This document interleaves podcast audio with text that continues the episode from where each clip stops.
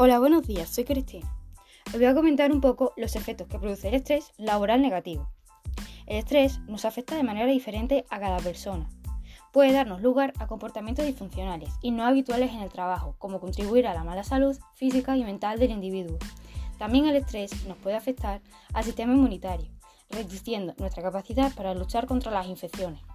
Por lo tanto, cuando el individuo está sometido al estrés, puede sentirse cansado, tener dificultades para dormir, incapacidad para concentrarse, tanto como problemas físicos como cardiopatía, dolores de cabeza, trastornos musculoesqueléticos, etc. El estrés afecta también a nivel de las instituciones, como por ejemplo un deterioro del rendimiento, aumento de las quejas de usuarios y clientes, aumento del absentismo, deterioro de la imagen de la empresa, entre muchos otros. Y a continuación, mi compañera María os hablará sobre las medidas preventivas.